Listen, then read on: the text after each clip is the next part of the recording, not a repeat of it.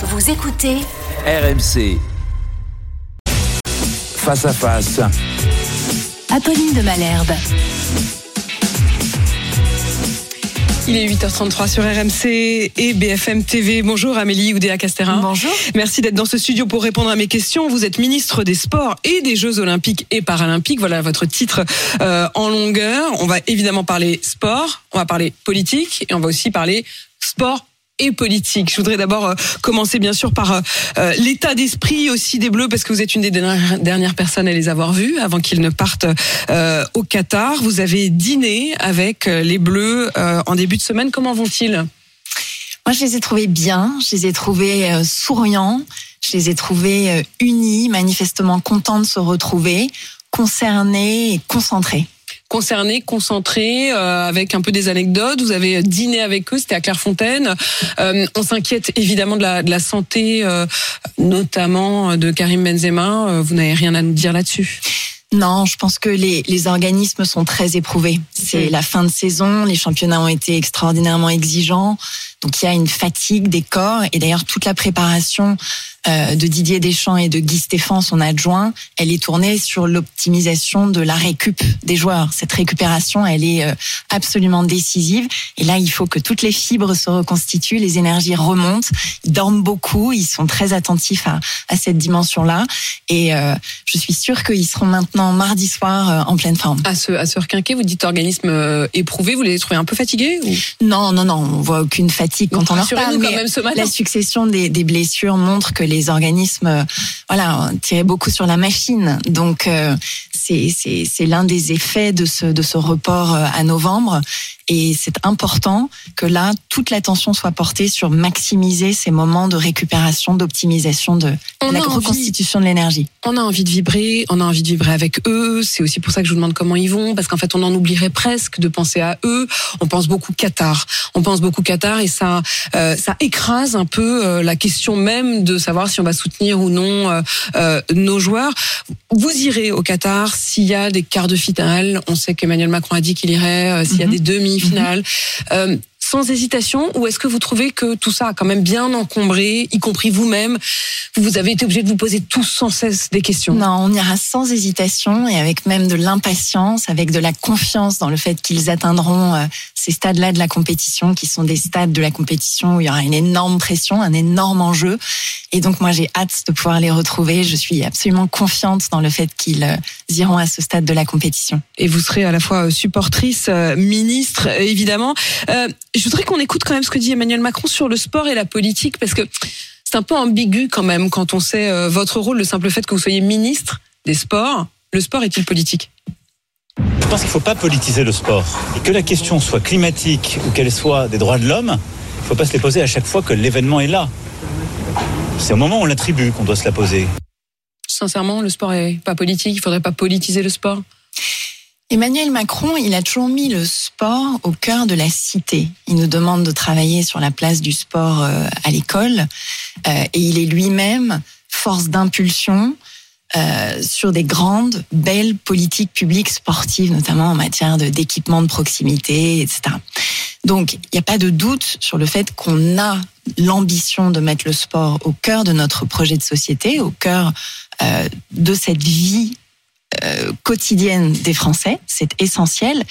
Pour autant, quand on dit qu'il faut pas politiser le sport, il faut pas laisser le sport otage des récupérations, des manipulations, euh, euh, des instrumentalisations à des fins de politique Mais c'est politicienne. c'est- c'est ça c'est qui est politique quand ça vous arrange et c'est pas politique quand ça vous arrange pas. Non, mais je pense que dans le contexte, c'était vraiment les bons mots. Pourquoi? Parce qu'on a besoin de préserver l'équipe de France des polémiques, de la laisser se concentrer sur le jeu. On a besoin que les 10 000 supporters français qui ont fait le choix d'aller au Qatar, ils puissent vivre leur passion pour le football sans les culpabiliser. Et on a aussi besoin de se centrer sur ce qui rassemble les peuples, sur ce qui peut être un facteur voilà de, de paix, d'unité, de, de fédération, beaucoup plus que euh, sur euh, des polémiques euh, politiciennes et qui n'ont souvent pas d'autre objectif que de voilà de combler une inaction qu'on a eue par le passé, réveiller un petit peu tard, y compris sur le choix de ces événements. Je pense que le président d'ailleurs l'a dit, c'est important de se poser la question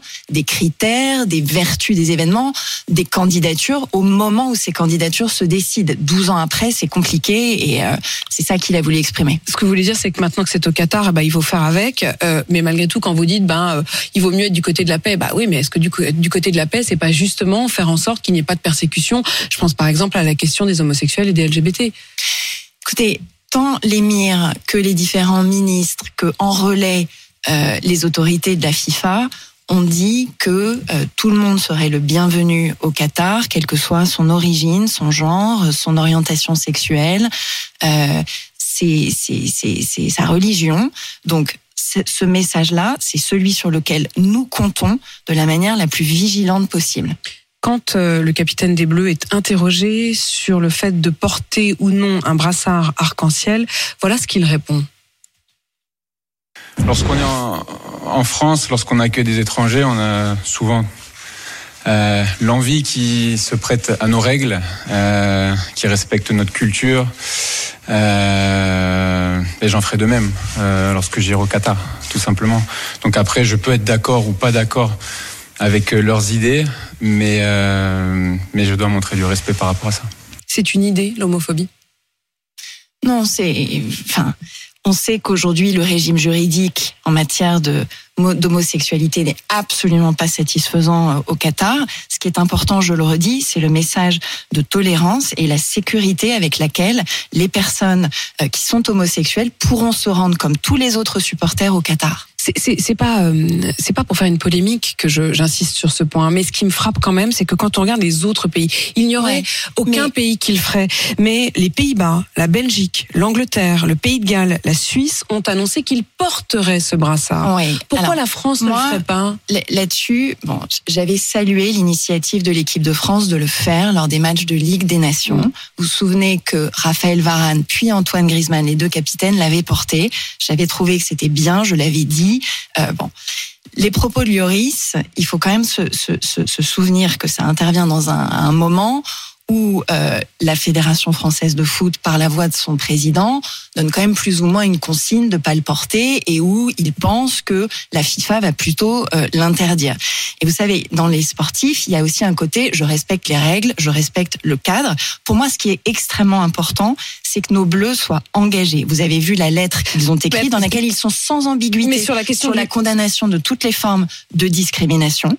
Ils indiquent qu'ils soutiendront les ONG qui sont en soutien de l'ensemble des droits humains à travers le fonds Génération 2018. C'est quoi ces ONG Vous savez qui c'est ces ONG bah, Ça peut être Amnesty, ça peut être Human Rights Watch. Ça, peut être, mais on ne sait pas si ce sera en, en octobre dernier, ils ont déjà amorcé leur effort de, de mobilisation de ce fonds euh, euh Génération 2018. Et je retiens d'ailleurs que Lioris était euh, l'un des principaux moteurs de la création, avec Varane d'ailleurs, de, de, ce fonds. Donc, euh, un Antoine Griezmann, à plusieurs reprises, s'est distingué par justement son soutien absolument euh, euh, à toutes les tous les supporters, toutes les personnes euh, homosexuelles. C'est l'un de, ceux qui a été le plus en, en verve sur ces sujets de, lutte contre toutes les formes d'homophobie et.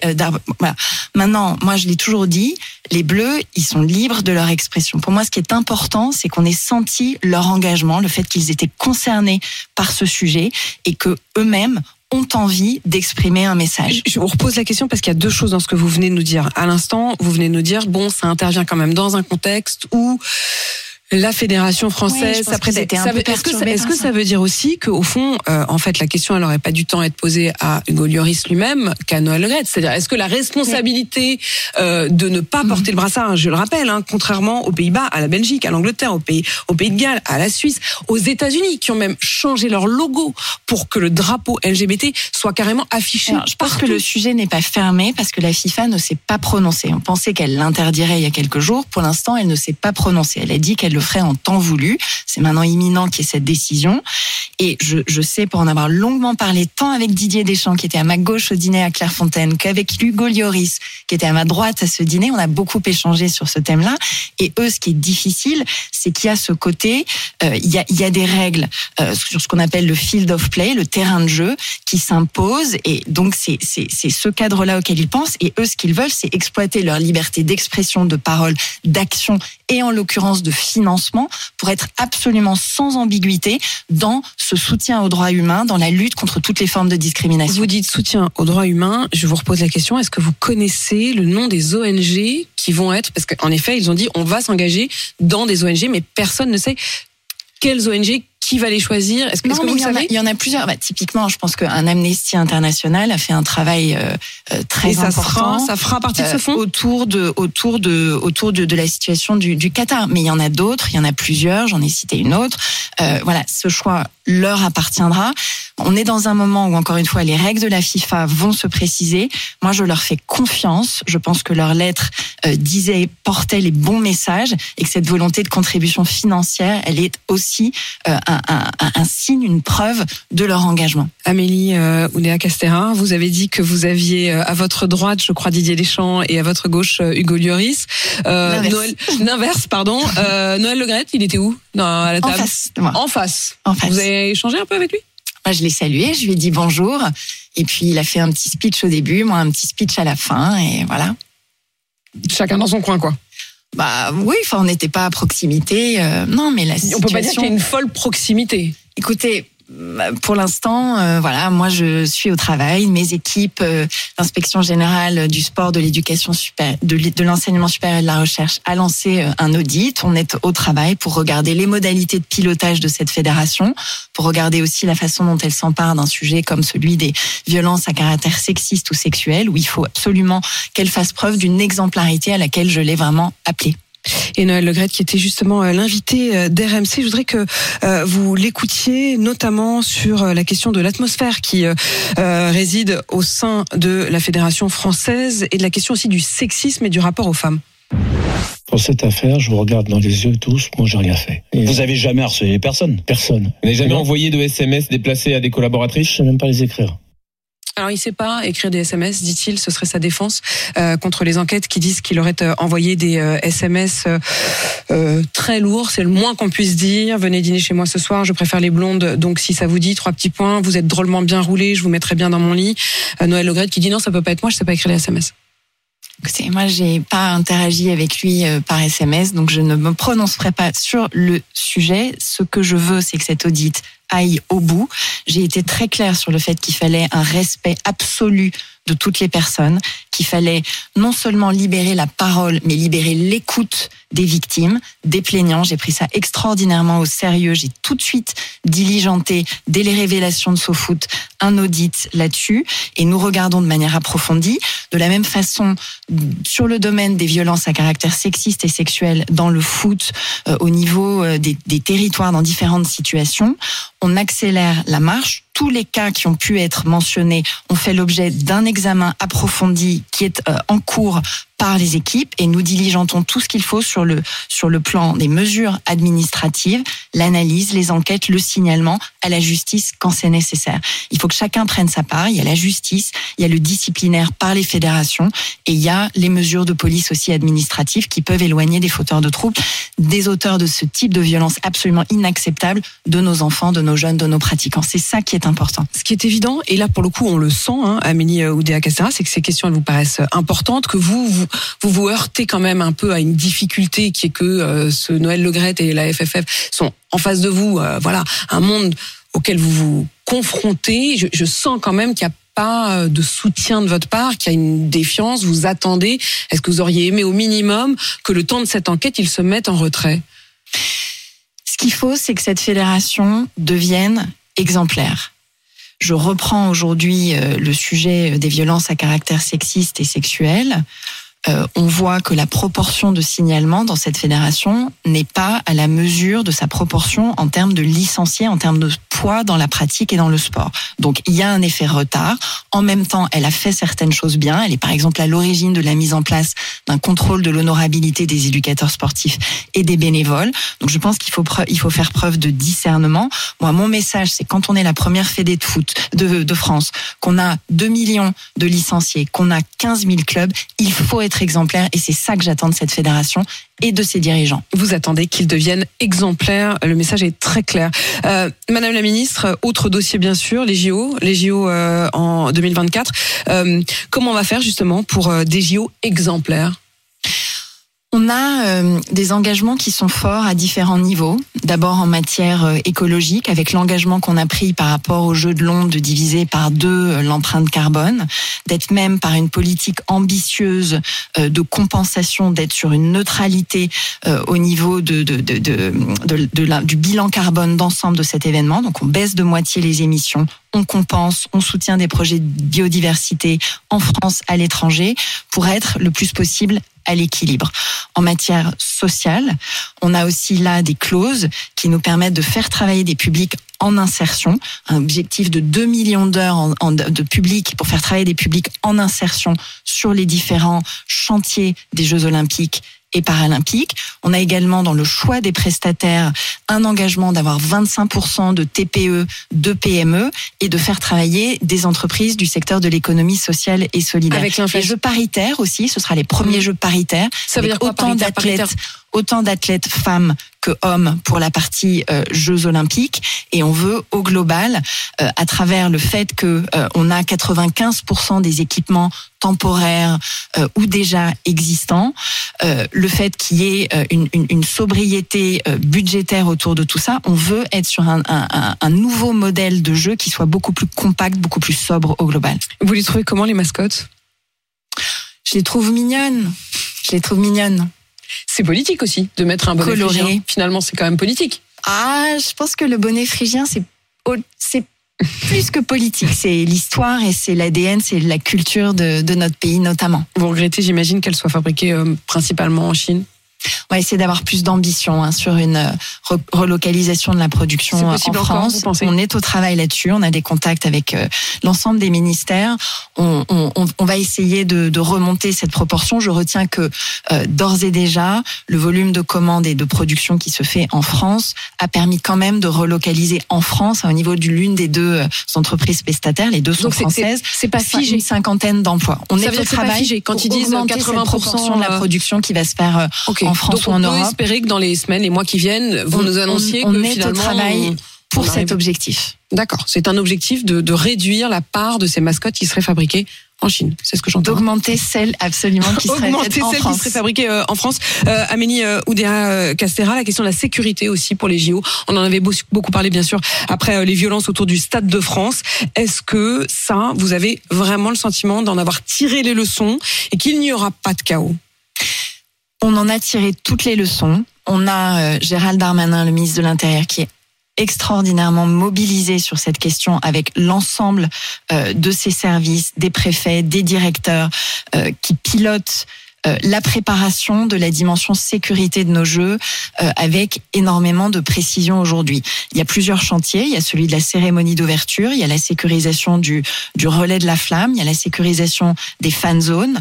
Il a annoncé la mobilisation des moyens. Vous savez qu'on aura à peu près 30 000 forces de sécurité intérieure qui seront mobilisées en complément d'à peu près 25 000 agents de sécurité privés. Pour la cérémonie, côté force de sécurité intérieure, ça va même monter jusqu'à 45 000. Et dans le cadre de la LOPNI qui est en discussion au Parlement, la, la il y a eu la euh, création hein, de, de, de, de nouvelles forces de gendarmerie, de police, de 11 unités de force mobile. Donc on est vraiment précisément mobilisé sur tout ça. sur cette question de sécurité. Un pronostic pour le match de mardi, France-Australie France. France, évidemment, mais combien? Non, je, je euh, Voilà, on verra. Non, ce qui est, ce qui est, ce qui est sympa, moi, je, je me dis, il y a des bonnes ondes parce que c'était le même match que euh, en début de parcours euh, pour le mondial en Russie en 2018, qui leur avait souri. Je sais que c'est difficile de gagner deux fois le titre de suite, mais il y a quand même des équipes, l'Italie, le Brésil, qui l'ont fait. Moi, je veux qu'ils aillent décrocher cette troisième étoile. Et après Didier Deschamps, Zinedine Zidane? Didier fait un travail formidable. Il est euh, respecté par tous ses joueurs. Avec Guy Stéphane, c'est un duo euh, d'exception. Didier, c'est un de ceux qui a pu gagner cette compétition à la fois en joueur, en coach, en capitaine, en sélectionneur. C'est une chance immense pour le foot français. Donc vous n'avez pas envie de commencer dès maintenant à penser à la suite. Je leur souhaite euh, vraiment bonne chance. Ils vont nous faire rêver. On a besoin qu'ils nous Je vous donnent du pose des bonheur questions, mais vous répondez vos réponses. C'est compliqué. Non, non, mais je comprends, mais bon, voilà. Non, vous n'avez pas envie de vous prononcer sur une idée mais j'imagine quand même que c'est une question qui se pose, ou en tout cas qui vous a traversé la tête. il est, il est super à la tâche avec son équipe, respecté par tous les joueurs. Il a une expérience exceptionnelle. On doit se réjouir avec un R majuscule de l'avoir euh, Ah bah, tout le avec monde, nous à la tout tête le de monde se réjouit et tout le monde a envie de se réjouir encore euh, davantage dans les semaines qui viennent. Amélie Oudéa Castera, merci d'être venue répondre à mes questions euh, ce matin. Je rappelle que vous êtes la ministre des Sports, ministre des Sports et des Jeux Olympiques et Paralympiques. Merci Il est à vous. 8h52 sur RMC et BFM TV.